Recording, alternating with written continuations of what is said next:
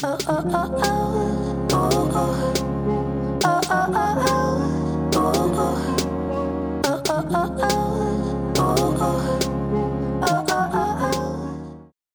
大家好，我是凯利哥。你知道吗？因为我妹妹是护理师，所以在今年大概三月的时候，有一天我们两个就相约去捐血。在捐血的时候，她就说前一天晚上在他们病房里面有一个需要输血的病人，结果因为血库不足，所以他只能输一半的血。那如果不是这么急需的话，可能就是让他稍微的等一下，有一点时间。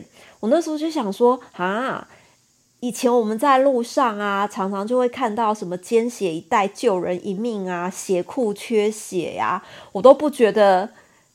就是不不会觉得说，哎，怎么可能到血库都没有血了，然后呃才来发出这个公告？所以你知道，就是有的时候看过去就看过去就算了。但是因为你是亲耳听见，而且我妹她护理她是护理师嘛，就活生生血淋淋的，就是发生在她的病人的身上。所以那那一次我们相约去捐血之后，我就决定就是可能。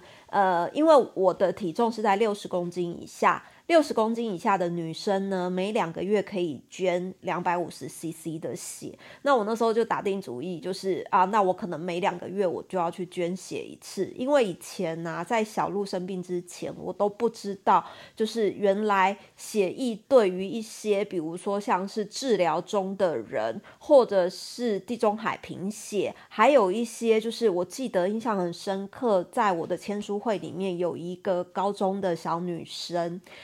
然后，对于因为我的读者群众其实差不多就是三十五岁到四十五岁这区间居多嘛，突然会有一个年纪很年轻的小女生，她自己来我的签书会，我就问她说：“哎，是你你代替你妈妈来让我签名吗？”她说：“不是，是我自己，我很喜欢你。”所以我在想说：“哎，原来我的粉丝群众就是有年纪这么小的。”那我就问了她。呃，怎么会开始就是关注我？他说是因为小鹿生病，因为他自己也是一个每两三个月就要回医院去定期被输血的人。就是他如果不这样，是不定期去输血的话，他可能会贫血，然后导致没有办法正常生活。那个时候我才发现，哎，原来输血这件事情，以前我们都会想到。你可能在开刀，你可能车祸，你可能等等等，有有莫名的大量出血的时候，你才是需要被输血。但是后来我发现真的不是诶，有一些状况是你真的是每两三个月你就必须要去输血一次，否则你没有办法维持你正常的生活机能或是身体的机能。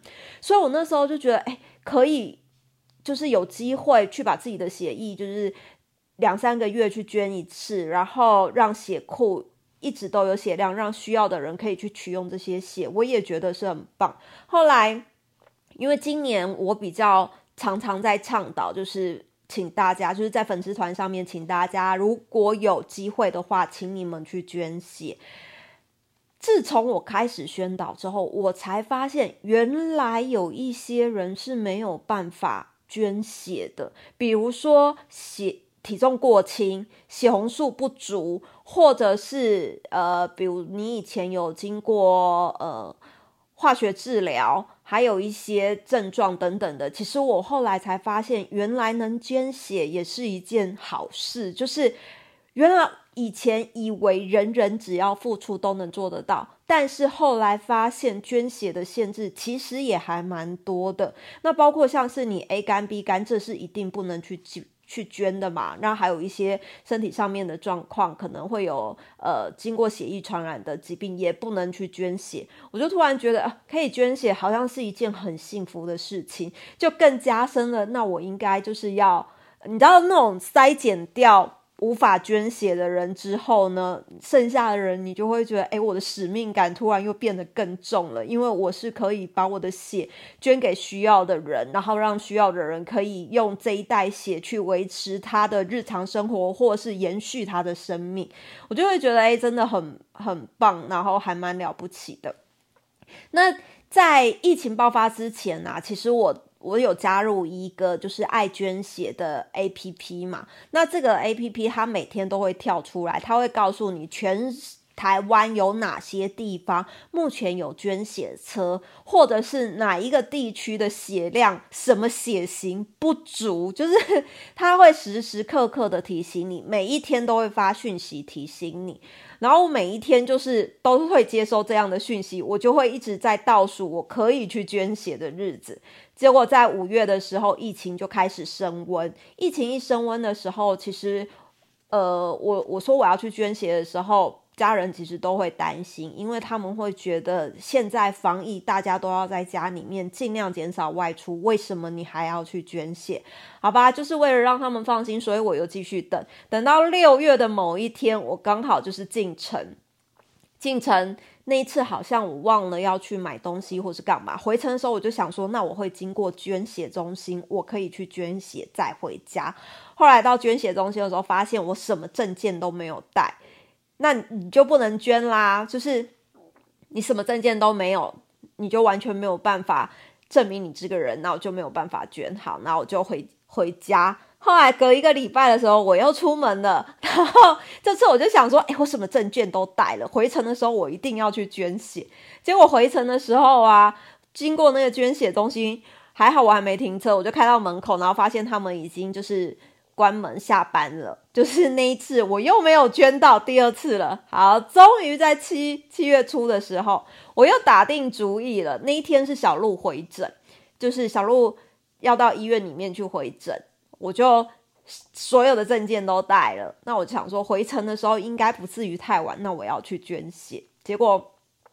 在前一天的时候，我就告诉小鹿跟小黎说：“哎，我明天陪姐姐回诊的时候，回程我想要去捐血。”然后小鹿就说：“你不怕被感染吗？”我就说：“我当然怕被感染，可是我觉得，呃，血液中心的人一定也会把消毒工作做好。那我们自己也把消毒工作做好，因为我在想，如果现在血库真的是因为疫情期间，很多人也会有同样的担忧，所以他们更减少了去捐血，本来。”定期去捐的，可能这一两个月的疫情居家隔离当中都没有去捐血。那血库你知道吗？那个爱捐血 App 每天都在跳出来说，现在血库只剩下一天，血库真的没有血了。然后还有一个护理师读者，他就发私讯给我，他就说他一下班他就去捐血，因为他的病人没有血可以输，他只能等。然后你要听到这里，你就会觉得天哪！就是现在血库真的因为疫情也很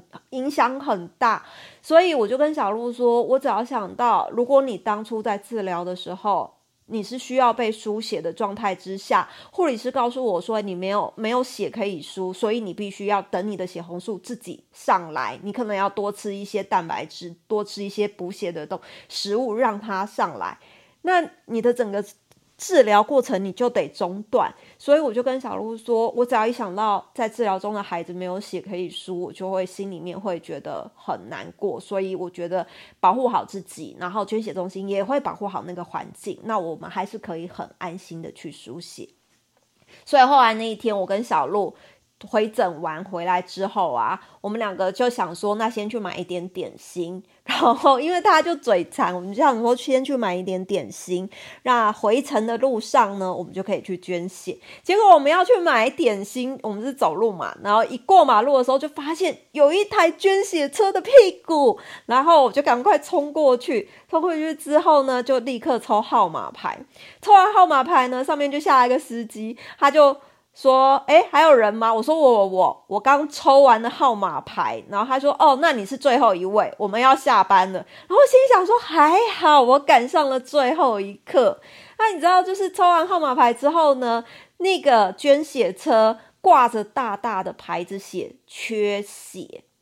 我就想起我在前两三周的时候到呃血液中心，本来要捐血的时候，我就先看到一个大招牌写缺。A 型血，然后我想要缺 A 型血，然后我就继续往旁边开了一下，又看到第二个牌子写缺 B 型血，然后再往旁边一看，缺 O 型血，最后还有一个大招牌写缺 A B 型血，就等于你全部都缺啊！但是他就把它分开，罗列很大，反正现在血库就是超级无敌大缺血，然后我就。我就在那边等，然后等完就是上去简单的就是搓一下手指头，然后做一些简单的问卷调查等等的。好，我们就在那边等。那因为小鹿他就是不想上捐血车，他会怕，他就说他他要坐在下面等。而我在等待的过程里面，因为所有的护理师啊，包括就是还有司机呀，他们都有知道，就是小鹿在下面等。